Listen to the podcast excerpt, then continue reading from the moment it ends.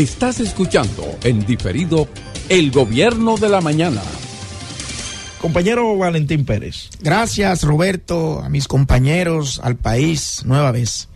Miren, en este espacio, en esta inmensa Z101, yo he abordado el tema del tránsito en reiteradas ocasiones, porque realmente es un problema que tiene la República Dominicana, es, es una situación que tiene el país y me preocupa a mí, de manera muy particular pero creo que eso también preocupa al 99% de los dominicanos y los comunicadores no escapan a este nivel de preocupación por el que atraviesa el país y la sociedad dominicana. Pero para usted entender el tema del tránsito, usted tiene que darle un seguimiento cronológico, un seguimiento milimétrico a las informaciones que salen diario, a los datos, al manejo de estadística, de cómo anda el comportamiento del tránsito, cuánto aumenta todos los años.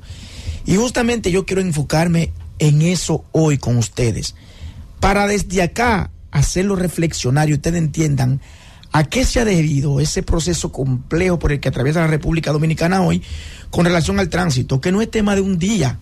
Eso no es un tema de un gobierno, eso no es un tema de una administración, es un tema estatal. Y los países latinoamericanos, Colombia, eh, México, Brasil, han tenido que diseñar políticas duras, política con carácter de urgencia para poder resolver el tema del tránsito en su sociedad.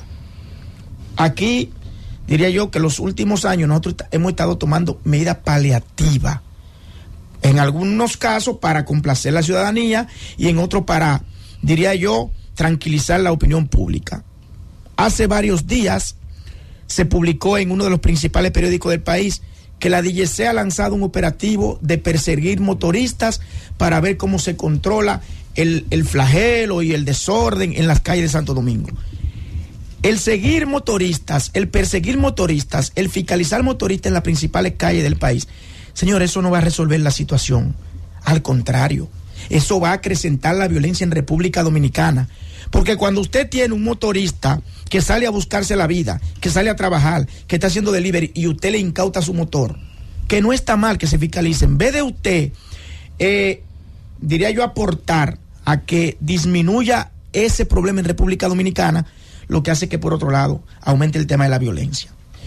¿Cuándo comienza el caos en el tránsito en República Dominicana? A partir del año 1996. Si usted revisa las estadísticas del parque vehicular, en el año 1996 el parque, el parque vehicular era de 800 mil vehículos. En el año 2010 subió a 2.7 millones de vehículos y en el 2023 cerró con cifras alarmantes. Según la Dirección General de Impuestos Internos, el parque vehicular en República Dominicana era de 5.6 millones de vehículos. De esos 5.6 millones de vehículos, usted tiene que el 50% son motoristas. Ahora, Vamos a ver esto de una manera profunda. ¿Por qué la proliferación de los motoristas o la motocicleta en República Dominicana? Ahí inciden varios factores.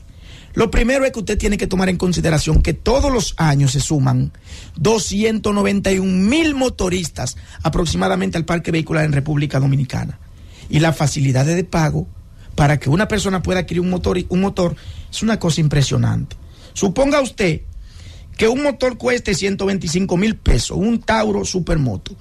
Ustedes saben qué están haciendo las agencias de motoristas, las que distribuyen motores. Te la entregan sin inicial y tú pagas 200 pesos diarios. Lo que significa que adquirir una motocicleta en la República Dominicana es más fácil que adquirir, adquirir un chicle en una paletera. Vámonos ahora a la parte de los accidentes como tal. 3 mil víctimas todos los años. Pero decíamos en esta mesa, tanto Roberto como yo lo hemos dicho en reiteradas ocasiones, de esas 3.000 víctimas, el 70% son personas que oscilan en edad entre 15 y 35 años. La República Dominicana está perdiendo su mano de trabajo, la, la fuerza laboral, le estamos perdiendo los accidentes de tránsito. Vámonos a la salud. 10 mil millones de pesos le arrebatamos al Ministerio de Salud todos los años. 2.5 del Producto Interno Bruto. Ahora, diría usted, con esto concluyo, Roberto. Pero ¿y por qué tantos tapones? Es que usted tiene un, flujo vehicular exorbitante que entra todos los días al centro de la ciudad, Santo Domingo. Y he dicho esto en otras ocasiones.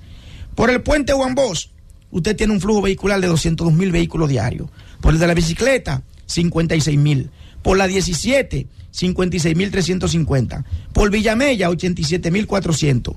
Por la Jacobo, 46 mil vehículos. Por la autopista Duarte, 88 mil vehículos. Por la 30 de mayo, 51 mil vehículos.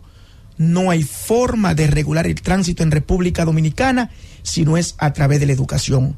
No será ni con palo, ni fiscalizando, ni con multa. Solo la educación salve el tránsito en la República Dominicana. Gracias por escucharnos. Sigue conectado. Z